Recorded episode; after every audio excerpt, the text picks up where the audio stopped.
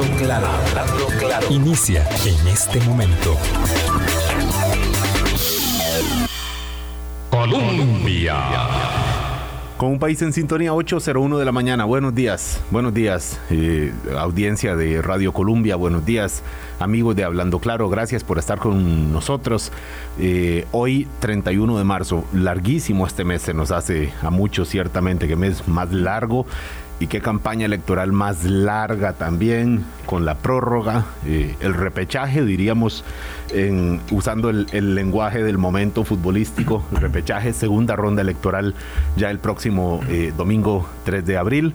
Y mucho que mirar, mucho que mirar. Eh, en este día jueves tenemos como invitado a don Eduardo Núñez, es politólogo costarricense, radicado en, Guatemala, que tiene la, tarea de, mirar los, los, acontecimientos eh, políticos, las tendencias de la región y que por tanto, por supuesto, como costarricense que es, tiene además una, una mirada eh, especial y, un, y una, una prioridad también, quisiera pensar uno, eh, sobre, sobre Costa Rica. Es importante mirarlo, como decíamos en la invitación, con un poco de perspectiva. A veces eh, estamos tan metidos en la, en la campañita, en el juego pequeño, eh, que, olvidamos dimensionar realmente lo que estamos, eh, y digo estamos porque la campaña política finalmente la construimos todos, ciudadanía, prensa, actores políticos, partidos, por supuesto, digo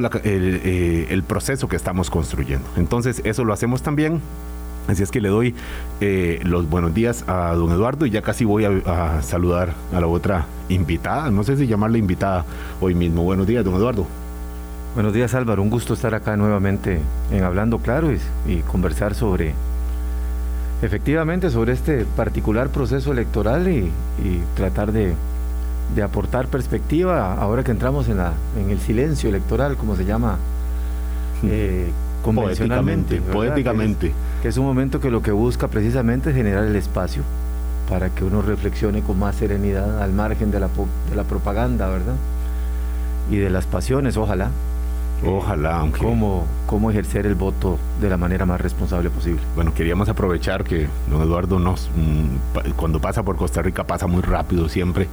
Y bueno, tuvimos esta oportunidad y, estamos eh, tomando ventaja de ello. Este silencio electoral, en realidad en términos más privados hay, un barullo, los, los chats eh, en los círculos pues ni siquiera tan cerrados porque obviamente el silencio electoral es en términos de propaganda, ya no hay nuevas encuestas, nos vamos con las que quedamos ayer, con esta, bueno, en la conclusión en, general es que hay una, una disputa, ciertamente, eh, que la ventaja que tenía don Rodrigo Chávez sobre don Rodrigo, don José María Figueres, eh, ya no es tal, o por lo menos no es en la dimensión en que se mm, colocaba un principio, las encuestas han señalado una reducción y según cada encuesta lo ve diferente, mm, metodologías diferentes quizás, pero ciertamente se ve una reducción de esa diferencia. Saludamos también a nuestra invitada, la primera vez que le digo invitada a doña Vilma Ibarra al otro lado del océano. Buenos días Vilma, qué alegría escucharla. Hola Álvaro, hola Eduardo, buenos días a todas eh, las personas que nos siguen hablando claro a esta hora de la mañana. 4 y 4 minutos de la tarde en España, donde me encuentro, bueno, ya ustedes saben, desde hace algunos días y desde donde también observo, como lo hace usualmente Eduardo, que hoy cambiamos este, de locaciones, como lo hace él a la distancia, eh, tratando de observar con algún nivel de perspectiva esta eh, curiosa, particular, eh, campaña electoral. No digo que sea típica porque cada campaña electoral es única en su puesta en escena y por tanto cada una es atípica, es única y particular, pero a mí sí me gusta mucho la posibilidad de escuchar a Eduardo y hacer dos que tres apuntes a lo largo de toda esta hora, antes precisamente del momento eh, significante de la elección, mm, precisamente porque uno de los derroteros de Hablando Claro es, eh, como lo dijo muy bien Eduardo ahora, aportar perspectiva. Y eso es muy difícil al fragor eh, de los acontecimientos cotidianos de una campaña, particularmente de los pequeñísimos acontecimientos que han marcado esta campaña tan carente de grandes temas de debate y deliberación y que se encamina pues hoy a un debate muy importante, igual que el de mañana, que habrán de cerrar entonces, eh, digamos que eh, la discusión pública masiva para centrarse en la de los grupos pues más íntimos y particulares que cada uno de nosotros lleva como pulso de la campaña electoral y como decisión final te agradezco muchísimo, por supuesto, Álvaro, la posibilidad de, estar aquí en España viviendo eh, actividades eh, y momentos que son profesionalmente muy enriquecedores. Solo eh, podría haberse concretado porque vos estás al frente de, Hablando Claro y bueno, usualmente oigo el programa por la tarde o noche. Ahora participando hoy y espero que en algún otro momento después de la elección. Pero bueno, dispuesta a escuchar a Eduardo.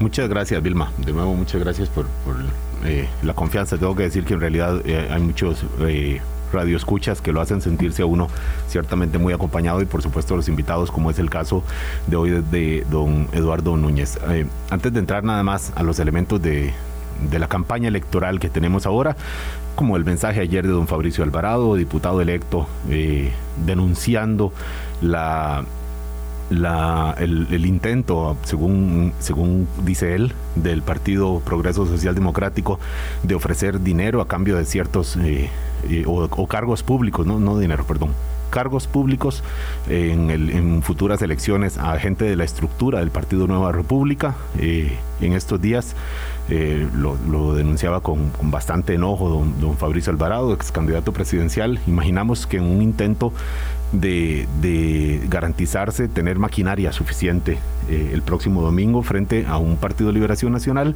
que justamente si hay un partido que tiene maquinaria es ese. ¿Cuánto le resulta? ¿Qué ventajas le puede dar? Eh, eso ya es otra discusión, pero de que la tiene, la tiene. Decía que otro elemento, además de lo electoral, no podemos dejar de mencionar aquí la condena de 20 años al ex sacerdote Mauricio Víquez. Eh, una voz, un rostro que tuvo la Iglesia Católica acá en Costa Rica durante mucho tiempo, eh, condenado por violación y abuso sexual a un menor de edad. No puedo dejar de mandar un saludo acá al grupo de, víctimas que denunciaron esto, aunque al final fue solo uno de los casos que prosperó hasta esta instancia de condena. Un abrazo, Michael, mm, Anthony, Carlos, que en su momento nos dieron confianza para contarnos sus experiencias.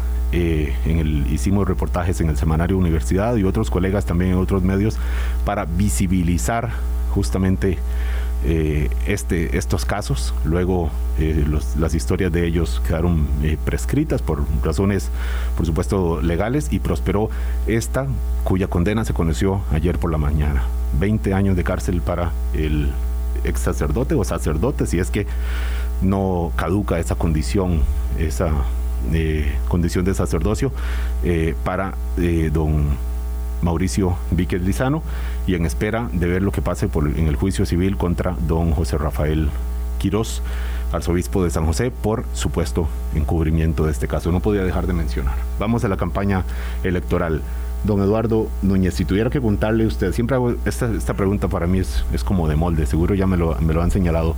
Si tuviera que contarle usted a uno de sus colegas fuera de, de Costa Rica, un colega mexicano, guatemalteco, ahí donde, donde eh, reside usted, ¿cómo está la campaña electoral? ¿Cómo se la dibujaría? Eh, ¿Qué, serían los dos o tres puntos que usted le dice? Esto es lo que mejor describe esta campaña electoral o el cierre de esta campaña electoral ya a 72 horas de la elección del 3 de abril? Bueno, yo diría, Álvaro, tres cosas rápidamente. Uno, eh, polarización. Dos, contaminación. Y tres, una campaña en clave negativa expliquemos esos tres puntos. Ayer vi que mencionamos la palabra polarización y varios radioescuchas dijeron qué es polarización. Eh, y luego vamos a, describir esto de la contaminación que me deja con preguntas, pero punto uno, ¿qué es ¿por qué polarización? Polarización, ¿Alrededor de qué? Eh, bueno, la polarización es fundamentalmente, digamos, es un rasgo natural del contraste en las campañas electorales. La esencia de la política es diferenciarse. Si uno no tiene la capacidad como candidato o candidata de diferenciarse, pues se vuelve anodino. Eh, y la gente no lo va a identificar o no va a identificar esa figura como una alternativa viable de poder. Entonces, para diferenciarse, los candidatos tienen que pues tomar posiciones o afirmar posiciones razonablemente contundentes que les permitan, como digo, destacarse, particularmente en un contexto como el costarricense, en donde esta última elección tuvimos 25 candidatos y candidatas presidenciales. Sin embargo, el fenómeno que estamos viendo en la elección costarricense, pero también es un signo de los tiempos en las elecciones que vemos en el resto de América Latina y en otros países del mundo, es el uso de la polarización como estrategia política. No es la polarización natural entre por el contraste ideológico de visiones sobre cómo resolver los problemas del país porque en realidad, lo digo respetuosamente, no ha habido un gran contraste en términos de debatir programas que uno dice, bueno, tienen dos visiones completamente diferentes sobre para dónde asumir el país. Como, si, como si parecía natural la polarización de hace cuatro años, que era, genuinamente un conservadurismo, digamos, versus una visión un poco más liberal en términos cultural. Era, parecía más, más natural esa polarización ahí que estaba, ahora. Ahí estaba más clara. Ahora está mucho más, más diluida. La polarización ahora es el intento de generar, al tenor, como digo, lo que estamos viendo en otros países, una suerte de división entre buenos y malos. Eh, narrativas de exclusión, ¿verdad? La polarización lo que busca es generar narrativas de exclusión. Entonces yo empiezo a construir una narrativa en donde el que piensa distinto es mi enemigo. Y normalmente esa enemistad o esa lógica de amigo-enemigo se alimenta fundamentalmente del miedo genero miedos, miedos, el miedo al regreso al pasado, por ejemplo, el miedo a un cambio incierto, el miedo a una perspectiva ideológica, de izquierda, de derecha, cualquier cosa que fuera. Entonces es, el uso de la polarización como, como, estrategia política, es tratar de generar la idea de que eh, una opción es buena y la otra es mala. El peligro de esta racionalidad es que introduce la lógica de guerra, no la lógica política democrática. La lógica de política democrática es una lógica de que somos adversarios, pensamos y representamos intereses distintos, pero podemos dialogar y llegar a acuerdos. Pero en la lógica de la guerra vos no negociás, vos excluís al enemigo, le impones tu capacidad hegemónica por la vía de la fuerza, en este caso simbólica, no física, ¿verdad? Y a final de cuentas negás esa otra visión. De ambas partes, cree usted, don Eduardo, lo hemos visto en esta segunda parte de la campaña, esta, esta idea de, del enemigo es, es ese y no otro, y en realidad yo soy una, yo soy la mejor forma de combatir a ese otro enemigo, sino que más bien esta construcción de ver al adversario político como, como en la lógica de guerra que está mencionando. Podemos verlo desde las dos partes. Eh, lo que pasa es que cuando una de las partes introduce la narrativa, este tipo de narrativas de exclusión, es muy difícil que vos puedas responder de manera moderada. O sea, las narrativas moderadas se vuelven anodinas. Entonces el tema de la polarización es que si se polariza un lado, el otro tiene que jugar el partido. No sé si me explico. Claro. No puedes ponerte en el centro porque entonces dejas sin interlocutor. Claro. Eh, entonces yo no, no podría decirte quién empezó o, quién, quién es el que disparó, la, el que tiró la primera piedra para utilizar esta, esta expresión más bien bíblica, pero a final de cuentas de lo que estamos hablando es eh, de que estamos eh, utilizando discursos políticos, o como, se dice ahora, narrativas políticas, eh, que generan temor, que generan la descalificación del otro en masculino, porque los dos son hombres, ¿verdad? Y al generar eso, generar eso lo que tendés a lesionar es la idea de que el diálogo político es la vía para construir los acuerdos básicos que generen condiciones de gobernabilidad al que llegue, llámese don José María Figueres o llámese don Rodrigo Chávez. Eh, ¿Por qué? Porque alimentas audiencias que no quieren negociación, quieren exclusión del otro. Entonces posiblemente vas a encontrar un conjunto de personas que apoyan a don Rodrigo, que pensarían que don Rodrigo podría estarlos traicionando si se sienta a negociar con don José María Figueres. Claro. O con la bancada del Partido Liberación Nacional. Y del otro lado casi lo mismo, ¿verdad? Ahora bien, parecería lógico considerando la composición legislativa como va a quedar. Eh, uno diría, ese es el único camino viable si es que quieren. Así es. No solo lógico, sino inevitable. Claro. A menos que te vayas a la tesis antisistema, que es el otro elemento que está planteado. yo represento lo nuevo frente a lo viejo, entonces lo nuevo no dialoga con lo viejo. Lo nuevo erradica, dinamita lo viejo, que es un poco el fenómeno que hemos visto en El Salvador. La diferencia en el caso, entre, cuando uno contrasta el fenómeno del presidente Bukele con lo que pudiera ocurrir aquí en Costa Rica, es que el presidente Bukele se obtuvo un dominio electoral consistente que le permitió el control unilateral de la Asamblea Legislativa. Entonces, si él dice que no necesita dialogar, eh, digamos, en términos absolutamente prácticos, tiene los números para no dialogar, sino para aprobar el tipo de agenda y generar las condiciones de gobernabilidad que él cree que requiere de manera unilateral. Dictar, eh, valga el término, dictar. O sea, básicamente sí, tiene la capacidad hegemónica de llevar adelante su proyecto porque, digamos, consiguió el respaldo en las urnas, ¿verdad? Eh, la realidad costarricense es distinta. El costarricense, los y las costarricenses en los últimos años hemos apostado ya no por el dominio de uno o dos partidos, sino que hemos evolucionado hacia un sistema crecientemente multipartidista con cuatro, cinco, seis, a veces siete fuerzas, ¿verdad? Seis fuerzas en la próxima Asamblea Legislativa. Entonces te está hablando de que este, no, el, mensaje electoral consciente o inconsciente es que el país necesita diálogo y acuerdos. Claro, don Eduardo, es muy valioso que usted lo, lo mire así, que veamos algunas comparaciones, porque a veces yo creo que son comparaciones casi siempre válidas, pero muchas veces las simplificamos. Las circunstancias aquí no, no las tiene ningún otro país. O sea, eh, hay, hay polarización como la hay en otros países, pero las circunstancias son distintas y a veces se nos olvida eso o incluso se nos olvida la polarización que tuvimos hace cuatro años y cómo era diferente esa polarización o incluso hace ocho cuando la polarización finalmente no se consumó en una, contienda, en una competencia directa para la segunda ronda porque una de las opciones desistió de seguir compitiendo. Entonces esto, y aquí me gustaría ver saber cómo lo ve usted Vilma también, porque mm, no estamos, o sea, bien decía usted Vilma, aquí en eso sí estoy de acuerdo con usted Vilma, esta es una elección única, todas las, porque todas lo son, porque todas lo son. Pero quisiera saber, en estos 10 días que lleva usted afuera, ya los tengo bien contados, Vilma, por cierto, eh, cómo, si, si, si le ha cambiado un poco la percepción del tipo de campaña que veníamos viendo o que venía usted viendo cuando estaba aquí en medio de la, de la cancha, Vilma, adelante no, no me ha cambiado la percepción del tipo de campaña que, estamos llevando adelante.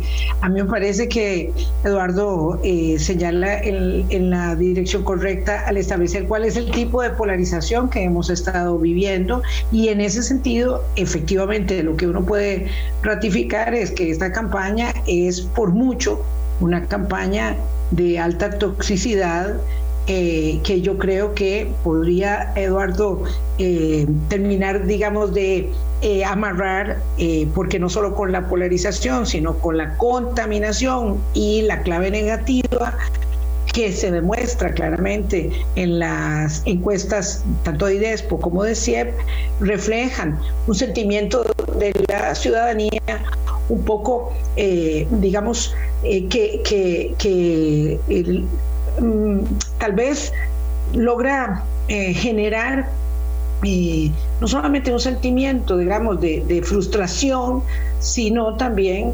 consecuentemente, de muy poco entusiasmo, aun cuando la determinación del costarricense de respaldar la institucionalidad política parece todavía incólume. Pero a mí me parece que para entender todo ese panorama, sí es muy bueno que además de comprender los rasgos de la polarización, Eduardo nos pueda ah, ampliar el foco en términos de contaminación y negatividad, porque el ambiente es tan tóxico que incluso estando lejos uno percibe que esa descalificación continua para convertir en enemigo al rival político nos está afectando incluso en los términos de la convivencia misma. No se diga más, Vilma, vamos al punto 2 que mencionaba como descripción don Eduardo Núñez de la contaminación. Pero lo vamos a dejar solamente pausa para hacer un pequeño corte comercial. Son las 8.20 de la mañana y ya volvemos. Dijimos, dijo don Eduardo, perdonen, polarización como primer rasgo. Segundo, contaminación. ¿Contaminación de qué? ¿De quiénes? ¿Somos, somos el, electorado es víctima de esto? o somos factor de esta contaminación? Porque hay que, hay que mirarnos también como parte de este mismo proceso. Ya estas preguntas le vamos a hacer a don Eduardo Núñez eh, al volver. Hablando claro. Colombia. Con un país en sintonía 8, 23 de la mañana. Muy rápido, descripción de don Eduardo Núñez, politólogo. Eh, analista internacional regional acá, sobre todo en, América Latina y Centroamérica, eh, que mira la campaña de, su país, donde aprovechamos la presencia ahora mismo acá en Costa Rica. Don Eduardo Núñez decía, punto uno, eh, polarización, y ya explicó por qué, una polarización distinta a la de hace cuatro años, ciertamente. Y punto dos, contaminación. Contaminación, ¿por qué? ¿De qué? ¿Y de quiénes? Don Eduardo, por favor. Bueno, cuando hablamos de contaminación, de lo que estamos hablando, Álvaro, Vilma, es de eh, los contenidos, digamos, para decirlo de alguna manera, el contenido del debate político, ¿verdad? Em, tiene que ver también con la cantidad de mensajes eh, y tiene que ver también con la intencionalidad de los mensajes. Permítanme explicarme. Cuando uno ve el contenido de la campaña, aunque han habido, particularmente me llamó la atención más durante la, en la primera vuelta que para la segunda, eh, creo que lo hablábamos ahorita, eh, off the record, ha habido un cierto intento de algunos candidatos de explicar cuál es su propuesta. Pero eso no genera audiencia. Lo que genera audiencia es el ataque. Lo que genera audiencia es la descalificación de los candidatos en plural, porque se descalifican ambos candidatos. Entonces creo que Vilma utilizaba la expresión campaña tóxica. Bueno, es, es como una relación tóxica, ¿verdad? Lo que tenemos nosotros con la política, pero no es solo la relación entre los candidatos, entre don José María y don Rodrigo, eh, o los otros 23 candidatos que participaron en la primera vuelta, en la primera vuelta presidencial. De lo que estamos hablando es de que como sociedad estamos contaminados en la campaña y estamos contaminando la campaña. Eh, yo tengo la oportunidad de participar de algunos chats, eh, supuestamente de personas, no supuestamente, voy a decirlo, de personas bien formadas en política, de distintos partidos, y es muy difícil que se pueda mantener un debate político eh, sustantivo. Es más, si tuviéramos que preguntarnos entre nosotros cuáles son las principales propuestas de don Rodrigo o cuáles son las principales propuestas de don José María, pues no hay capacidad de retenerlas. Y no porque no las hayan dicho, sino porque no es lo que escuchamos. Eh, cuando hablamos de una campaña profundamente contaminada, tiene que ver con el ánimo social, tiene que ver con el ánimo político que tenemos. Y la desconfianza que tenemos hacia la política, el desencanto que es de larga data y no exclusivo de Costa Rica eh, hacia la política por parte de las y los ciudadanos es tal que entonces lo que buscamos es la evidencia que ratifique nuestra percepción de que la política es mala. Entonces vamos a ver el error, vamos a ver el pecado que consideramos que los candidatos o el candidato tiene. Y entonces ya no vamos a seleccionar en función del mejor, sino vamos a, seleccionar en función de quién nos genera menos animadversión o quién nos genera menos miedo, que también estuvo presente hace cuatro años, ahí el factor era más miedo. Ahora es un concurso de, a quién, a cuál de los candidatos le sacamos más pecados, más fallas, más errores, a quién nos genera más desconfianza. Más, más, más enojo ahora y más miedo hace cuatro años, de alguna manera. Hay, que ya estaba el, el, malestar, porque si vos te das cuenta, la transición no resuelta del sistema de partidos políticos en Costa Rica, que pasamos del viejo bipartidismo hacia un pluripartidismo crecientemente exacerbado, particularmente en esta elección, de lo que habla es de que la forma en que Costa Rica se sentía representada en los partidos tradicionales ya no va más, de que ya desde hace 12 años una parte importante de la población costarricense empezó a buscar, alternativas pero ya no busca alternativas político-institucionales, o sea, no está, no está demandando partidos institucionalizados, sino que solo demanda opciones, perdón, opciones que castiguen lo viejo. Como fue el PAC en su momento. En su momento, por eso digo, el PAC representó eso. ¿Verdad? Y no solo en las dos elecciones que ganó, sino en la campaña no, la de Don Solís, 2002, claro. En donde prácticamente empató la elección, ¿verdad?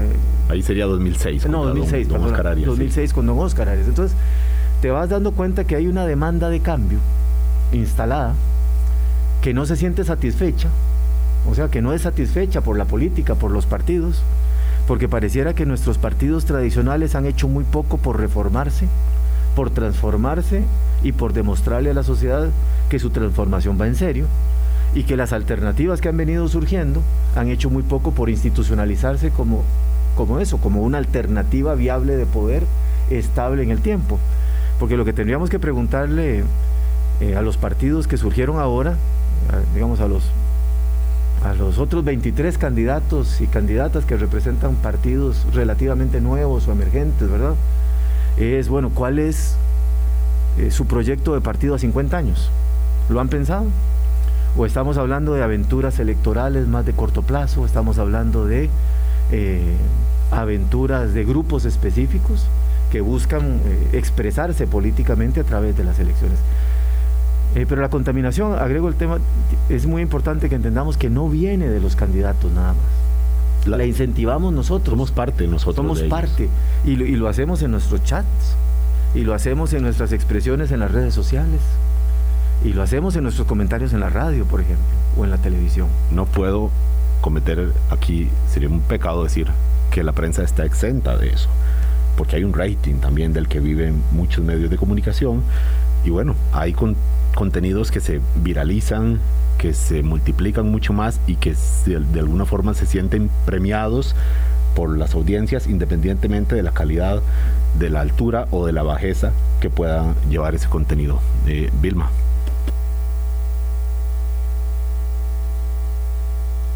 Doña Vilma, está todavía conectada. Aquí te oigo, aquí te oigo Quería bien. Que, Gracias. Se refiriera a esto que dice don Eduardo, de que le, finalmente somos parte de este ambiente tóxico y queremos señalar a los partidos, a los candidatos, al tipo de campaña que hay, a la discusión que tienen en, un debate, al, tipo de, comunicados de prensa que, emiten, por ejemplo, con el título Miedo, Miedo, de que no quiere debatir, el otro que responde que es un mentiroso, eh, y estos reproches, pero lo que dice don Eduardo que somos parte de ellos. Y usted, Vilma, los medios también. Claro, es que yo, yo quisiera, eh, en, consonancia de nuevo con lo que está planteando Eduardo, eh, señalar que los medios de comunicación, igual que las expresiones político-partidarias, son el espejo y el reflejo del hacer de la sociedad que en conjunto eh, estamos construyendo eh, este, este debate público. Eh, mire, una sociedad tan polarizada como la sociedad española, por ejemplo, que vive en un, con, con una agitación permanente, y que además ha transitado, como lo sabemos bien, en los últimos años del bipartidismo al multipartidismo, es una eh, sociedad donde uno eh, claramente disfruta de la divergencia política en las expresiones eh, variadas en las que se produce, justamente a partir del debate de las ideas.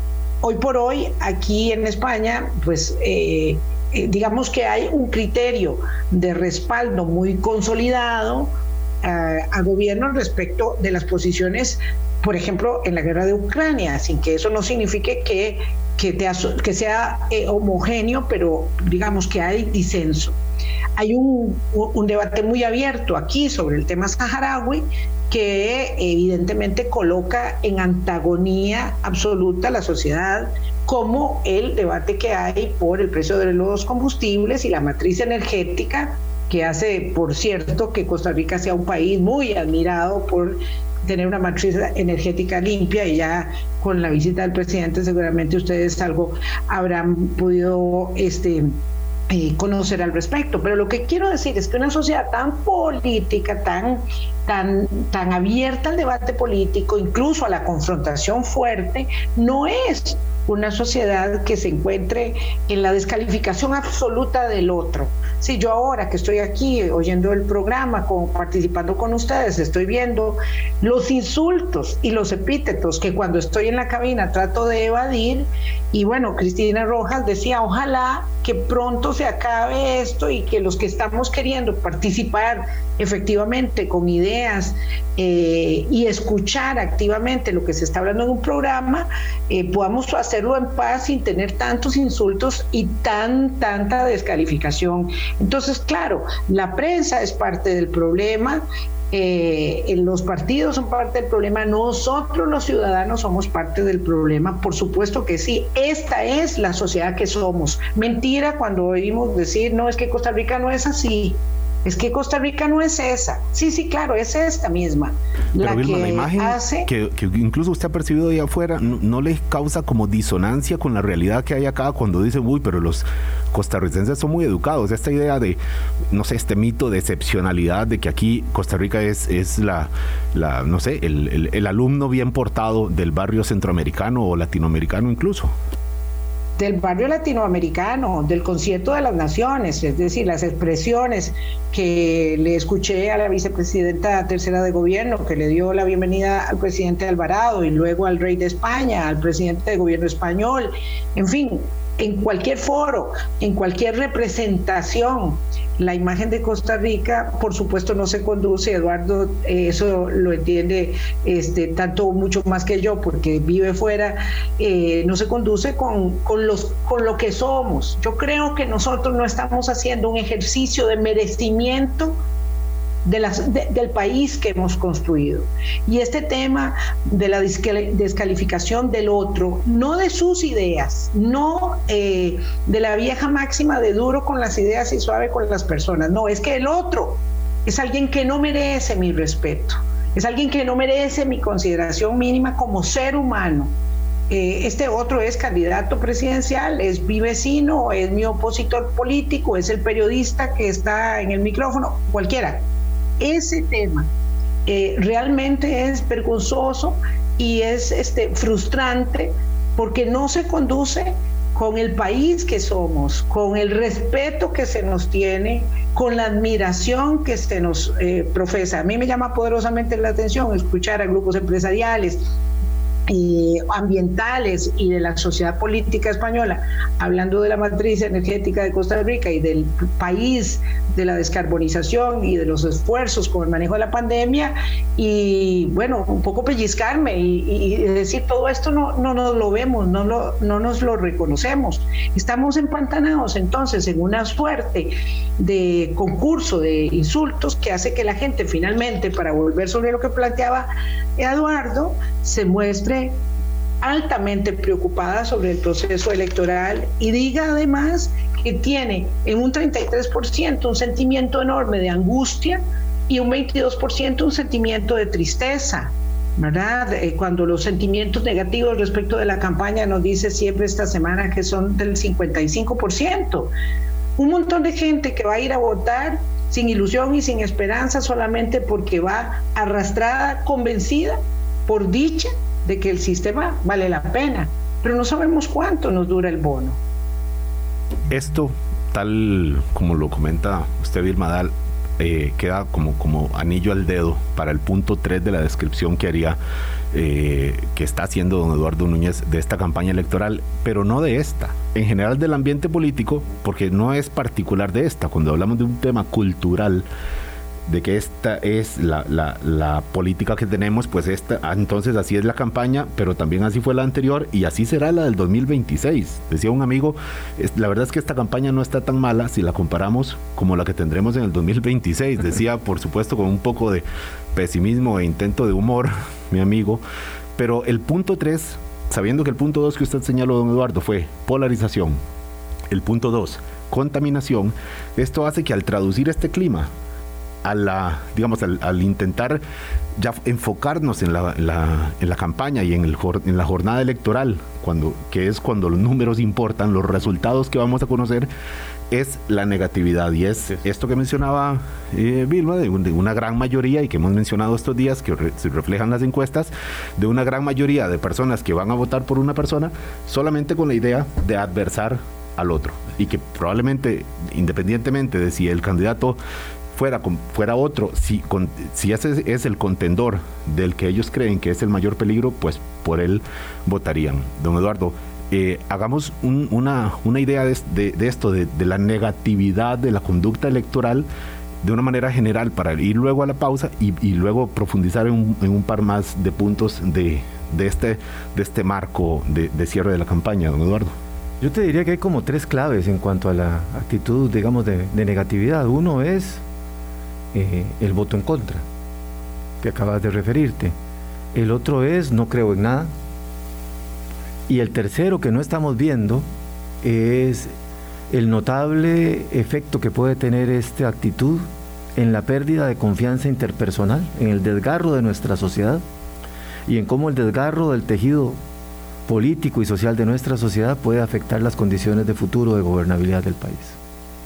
Eh, claro, pero a la hora de, digamos, lo que tenemos directamente la tarea de dos días, eh, de, hoy en dos días, es ese voto, Eduardo. Entonces uno dice el resultado de, de, de esta campaña será obviamente el triunfo para uno y la, pues, la derrota para, para el otro, pero en general será la derrota del próximo gobierno porque entrará con todos los puntos en, en contra eh, y con incluso quienes están apoyándolo al día siguiente dirán no no yo lo apoyé solamente para evitar que llegara llegara el otro entonces podemos imaginar las circunstancias realmente complejas en las que comenzará no digamos el, 8 de mayo digamos antes al, eh, porque hay que empezar a, formar gobierno a intentar buscar alianzas que atiendan la fragmentación de la asamblea legislativa pero también este clima social que no se refleja a, del todo, en todos sus detalles, en, la elección eh, legislativa. Hay otros grupos más allá que atender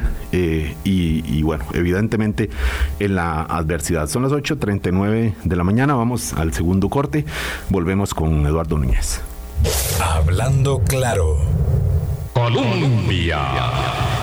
8.42 de la mañana, de verdad que agradecemos poder mm, contar con las, las luces eh, la perspectiva y la dimensión que aporta don Eduardo Núñez, eh, que ve con lente amplio la campaña electoral acá en Costa Rica. Eh, don Eduardo, viendo usted, habiendo señalado polarización, contaminación, digamos, esta toxicidad de la campaña, de la que somos parte todos, quiero insistir, incluso los que no aportamos, pero permitimos, pero nos pero difundimos, reenviamos, aplaudimos cuando algo ocurre solamente porque beneficia a mi candidato y al, otro independientemente de si, se, lo que se comparte es el supuesto audio de una señora enferma, como es el caso de la mm, eh, de doña Karen Olsen, que, que ahora está circulando una noticia que pide dejar de circular, lo pide doña Cristiana Figueres, que no es necesariamente quien más aplaude eh, la campaña de su hermano, eh, o el video eh, aparentemente privado del candidato Rodrigo Chávez que circuló hace dos, tres días, somos parte de eso, compartimos. Entonces, polarización, contaminación y el tercero, el voto en negatividad. Entonces uno diría, don Eduardo, no éramos tan excepcionales como pensábamos. O sea, tenemos características muy, muy eh, propias de Costa Rica, ciertamente, lo mencionaba Vilma, que, se que nos acordamos de ellas casi que solo cuando oímos hablar a la gente de más afuera, eh, pero pero la tendencia, o sea, los, los, virus políticos no respetan fronteras tampoco y al final padecemos de las tendencias que están padeciendo los distintos países en mayor o menor medida, don Eduardo. Sin lugar a dudas. Eh, mira, el fenómeno de la polarización es un fenómeno global y gana elecciones. No facilita gobernar, pero gana elecciones. Es eficaz. Es eficaz para ganar elecciones porque se basa, como te digo, en las narrativas de exclusión, las narrativas del miedo, el miedo al otro, o el miedo al cambio, o el miedo al pasado, dependiendo de donde te quieras ubicar. De la misma manera, se basa en la idea de que eh, excluir el pensamiento diferente o descalificar el pensamiento diferente o las personas que son diferentes o representan ideas y valores diferentes es válido. Por eso es que ahora en las campañas eh, hay actores que a veces ofrecen no expandir derechos, sino quitarle derechos a determinados actores. Ahora hay candidatos en otros países abiertamente que hablan abiertamente contra los derechos de las mujeres, que hablan abiertamente contra los derechos de las personas que forman parte de las comunidades de la diversidad sexual. Eh, me explico, estamos en, en una época en donde los consensos básicos a los que habíamos llegado, por lo menos en Occidente, en torno a las reglas del juego de la democracia y los derechos humanos, ya no son, ya no son tales. Hoy se puede ganar una elección siendo abiertamente machista, yendo abiertamente con discursos de odio contra determinados actores. Bueno, a eso no hemos todavía llegado, digamos, en, en, el caso costarricense, pero el germen está ahí. Por eso es que votamos en clave negativa, no vamos a votar a favor, votamos en contra de. En contra de y reproducimos narrativas sin verificar si son reales o no. Información sin verificar si es veraz o no. Y no nos importa verificarla.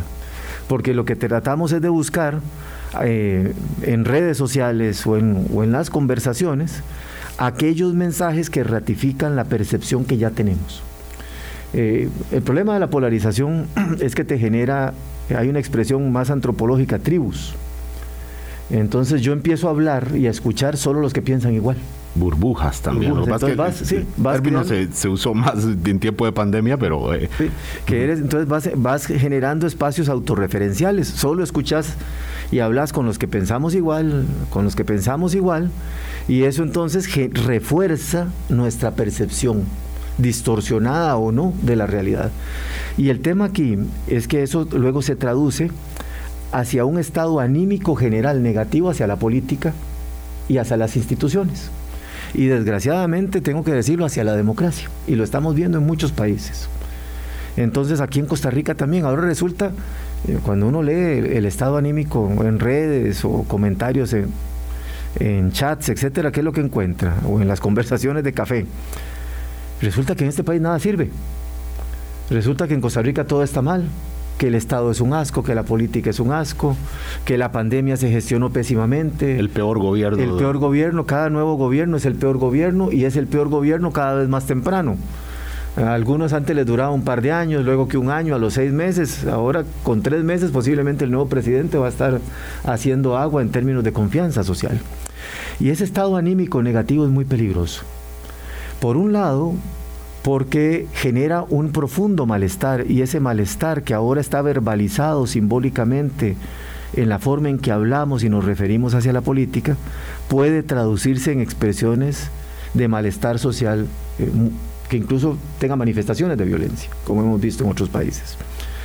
Lo segundo. Aquí vamos como atrás en esas tendencias. Vamos un poquito Vamos en la misma dirección, pero eh, estamos viendo la película desde no ocho horas antes, como está Doña Vilma ahora, sino desde años eh, eh, desde años antes donde donde van van otros países don Eduardo sí pero tenemos el virus decías vos ya está ya está instalado el, el virus del malestar ese malestar además nos lleva a hacer una apuestas arriesgadas ¿qué tenemos que, si sentimos que nada funciona, que tenemos que perder con hacer un cambio?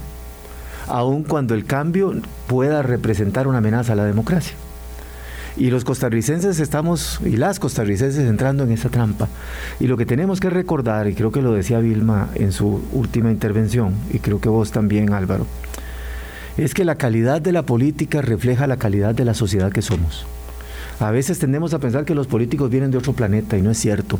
Son nuestros vecinos, fueron compañeros de clase en la U, en el cole, van a misa con nosotros, nos tomamos una cerveza el fin de semana, vemos juntos, merengueamos, vamos a la iglesia juntos y juntas. No son de otro planeta, son como nosotros. Entonces la calidad de la política que tenemos refleja la calidad de la sociedad que somos. Si no nos gusta la política que tenemos, en el fondo creo que no nos gustamos nosotros mismos. Y me parece que esa es una reflexión que tenemos que tener.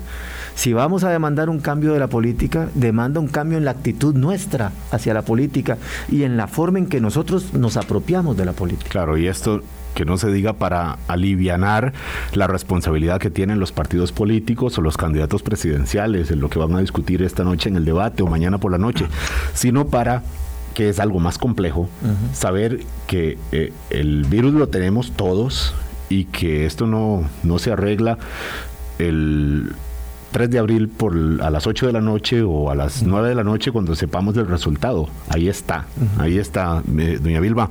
Eh, son las 8.49. Eh, salúdenos, eh, concluyanos algún apunte adicional a esto que menciona don Eduardo. Sí, yo evidentemente me quedo con el tema de que podamos asimilar y entender que si en efecto el, em, el, el estado de polarización es eficaz para ganar elecciones, junto con la contaminación y el sentimiento negativo, todo ello no funciona para lo que ha de venir después del 3 de abril y a partir de mayo, particularmente cuando haya un cambio de gobierno. Entonces, ¿sobre qué arena movediza se instala la administración mm, Chávez Robles o Figueres Olsen es sobre esta que tenemos hoy porque no hay otra cancha.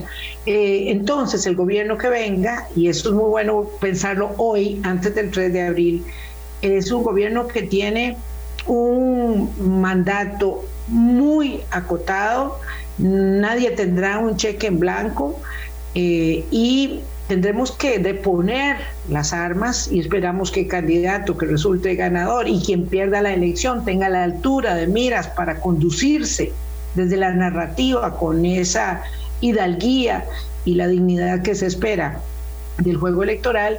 Eh, y tendremos entonces todos nosotros, ¿verdad? Desde las redes sociales, desde los espacios eh, privados, desde el sindicalismo, el empresariado y todos los demás segmentos de la sociedad que poner abajo las armas para ver si podemos encontrarnos en tres, que cuatro líneas fundamentales, porque el tema de las pensiones, ni el tema de la educación, ni el problema de la desigualdad, ni de la pobreza, ni de los eh, desabastecimientos por la guerra, nada de eso se va a resolver a punta de insultos y de descalificaciones, que es lo que hemos puesto de manifiesto en este, en este eh, triste, digamos, episodio de campaña electoral.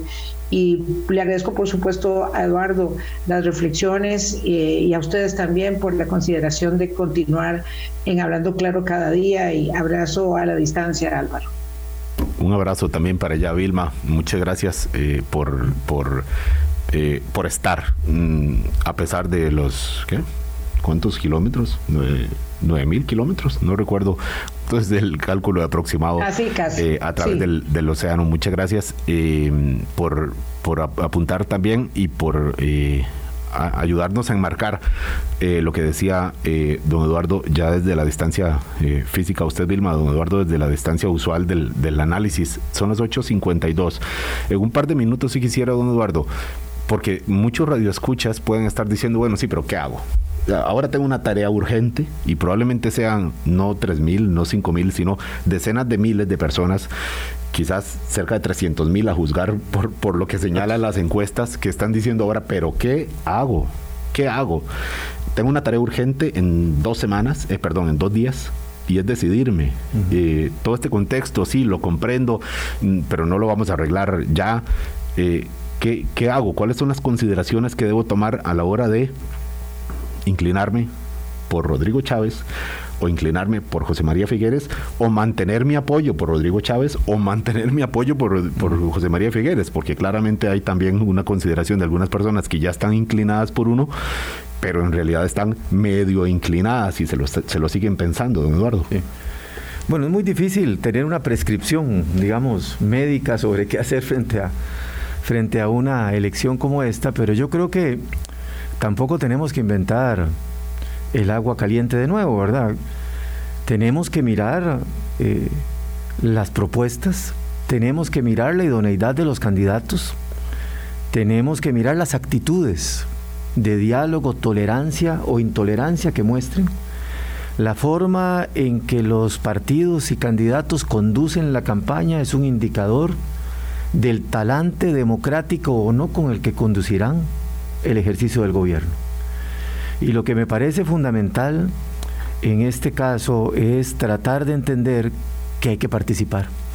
Yo respeto mucho a la gente que pueda decidir votar nulo, respeto mucho a la gente que pueda decidir votar en blanco, Respeto mucho a la gente que, decida, que pueda decidir quedarse en casa, pero el domingo vamos a elegir la persona, una persona que va a tomar decisiones en conjunto con otros actores que nos van a afectar la vida los próximos cuatro años. Entonces podemos mandar un mensaje simbólico de castigo, pero eso no va a evitar que esa persona tome decisiones que nos afectan. Entonces ahora a escrutar la vida, pero no a través de los chismes, no, a escrutar sus actitudes. Tenemos dos debates hoy y mañana. Veamos sus comportamientos, veamos su lenguaje no verbal, veamos sus actitudes, tolerancia o intolerancia, porque al final no solo importa la calidad del gobernante que elijamos, sino la capacidad que ese gobernante y nosotros como ciudadanos tengamos para cuidar la democracia.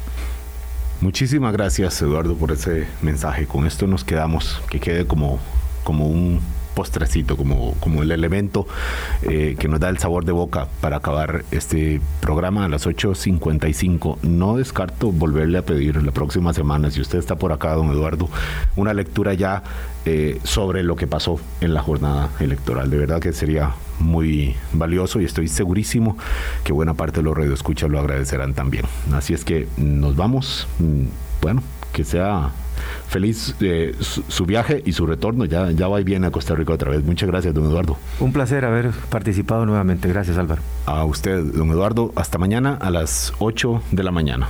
Hoy debate, mañana también. Mañana vamos a, ver estos elementos que mencionaba don Eduardo, el, el talante, sabiendo que lo que pase después del 8 de mayo, bueno, del 3 de abril, nos afecta evidentemente a todos. Hasta luego. Hablando claro, hablando